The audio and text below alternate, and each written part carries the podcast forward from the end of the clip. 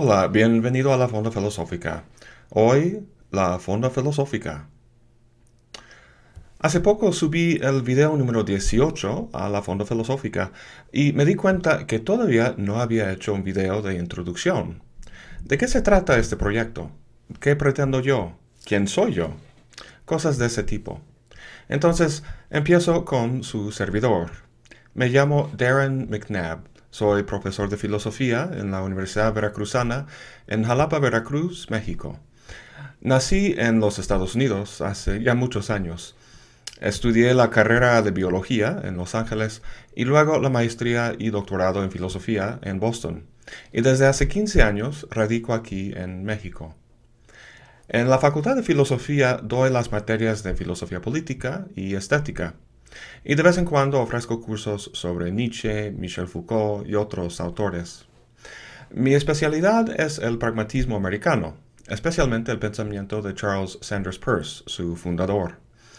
En la maestría y doctorado, y doctorado que tenemos aquí, he dado cursos sobre Peirce, el debate modernidad-posmodernidad, las ciencias de la complejidad, la teoría del caos, el método genealógico, entre otros.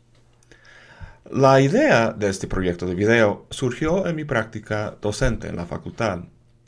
Lo que normalmente hago, y lo que hacen la mayoría de los maestros, al menos en las humanidades, es que encargo una lectura y luego en la siguiente clase expongo las ideas planteadas en la lectura. Y mis alumnos anotan todo lo que digo. Lo hago de esta forma, en buena parte creo, porque así fui formado yo, y yo no salí del todo mal. Pero últimamente he empezado a cuestionar esta forma de hacer las cosas. Es que cada vez más me da la impresión de que estoy formando mis alumnos a tomar exámenes, como si al titularse serían licenciados en tomar exámenes. ¿Conocen este juguete? En inglés se llama Etch a Sketch y creo que en español es pizarrón mágico. Girando estos dos botones puedes dibujar cualquier cosa en la pantalla. Cuando terminas, lo agitas y se borra la imagen para que puedas empezar otra imagen. Cuando empezamos el semestre es como si las mentes de mis alumnos fueran como estos pizarrones mágicos. Empiezan en blanco y a lo largo del curso van dibujando alguna imagen, o sea, las ideas que vamos tratando y al final toman el examen o escriben el trabajo. ¿Y luego qué hacen? Parecería, parecería que agitan su cabeza así y borran todo para que tengan una pantalla en blanco para el siguiente curso. Esto no es de ninguna manera un reclamo a mis alumnos, porque yo hice lo mismo de alguna manera. No sé cuántos cursos tomé a lo largo de mi formación, pero les puedo decir que si la semana después de haberme doctorado alguien me hubiera pedido que hablara sobre, no sé, la diferencia entre sustancia y esencia en la metafísica de Aristóteles, la verdad no habría sabido qué decir, más allá de algunas vaguedades. A lo que voy es que quiero empezar a cambiar esa dinámica del salón, y de ahí surgió este proyecto de videos. La idea es poner en videos todo lo que normalmente digo en clase, o sea, los apuntes, la exposición, etc. Poco a poco quiero que los alumnos hagan fuera de clase lo que antes hacían en clase. Es decir, que hagan la lectura, que vean el video correspondiente y también que bajen el guion del video en formato PDF. Ese guion constituiría en mayor parte los apuntes que normalmente habrían hecho en clase. De modo que, llegando a clase, yo no expongo nada. Más bien quiero una discusión de lo leído y lo visto para que podamos profundizar más en el tema. Otro motivo de este proyecto de video es un tanto más teórico. Una formación en filosofía y en muchos campos de las humanidades es bastante conceptual, puros libros y lecturas. Y eso está bien, así es la filosofía. Y la verdad, de ninguna manera quiero sustituir la lectura por los videos.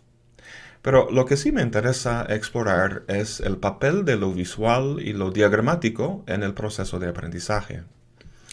Tenemos la idea de un filósofo como un cerebro procesando conceptos, pero hay mucho más involucrado.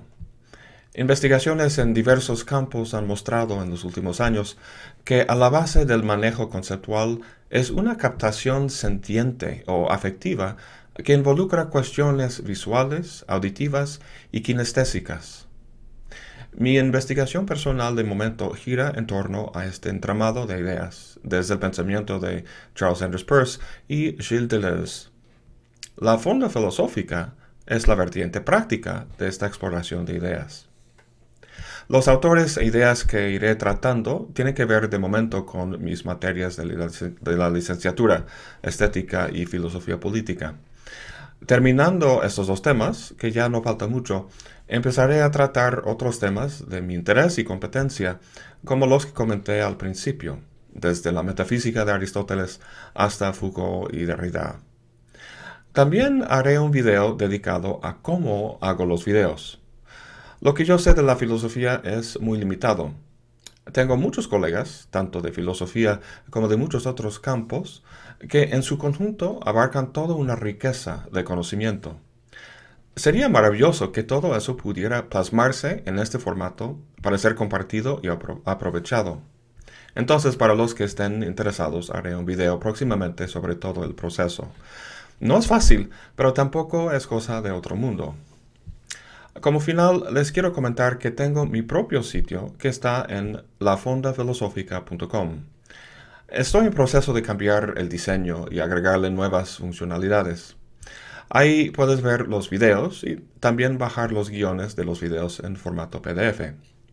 Pronto, además del video, voy a ofrecer puros archivos de audio para quien preferiría nada más escuchar los episodios en su iPod, por ejemplo. Además de mi sitio, tengo los videos en YouTube, Facebook, Vimeo, Blip TV y en iTunes en la sección de podcasts.